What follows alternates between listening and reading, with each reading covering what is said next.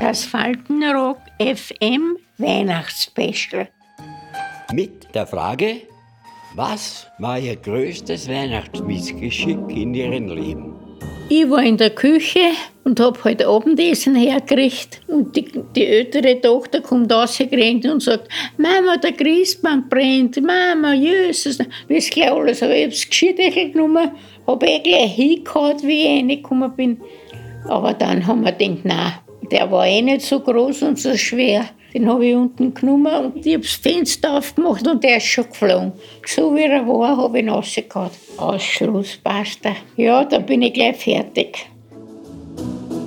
Meine lieben Zuhörerinnen und Zuhörer, Ich wünsche Ihnen das, was man nicht kaufen kann. Ein schönes, frohes Fest In der Familie. und viel Glück im neuen Jahr. Bis zum nächsten Mal. Adieu.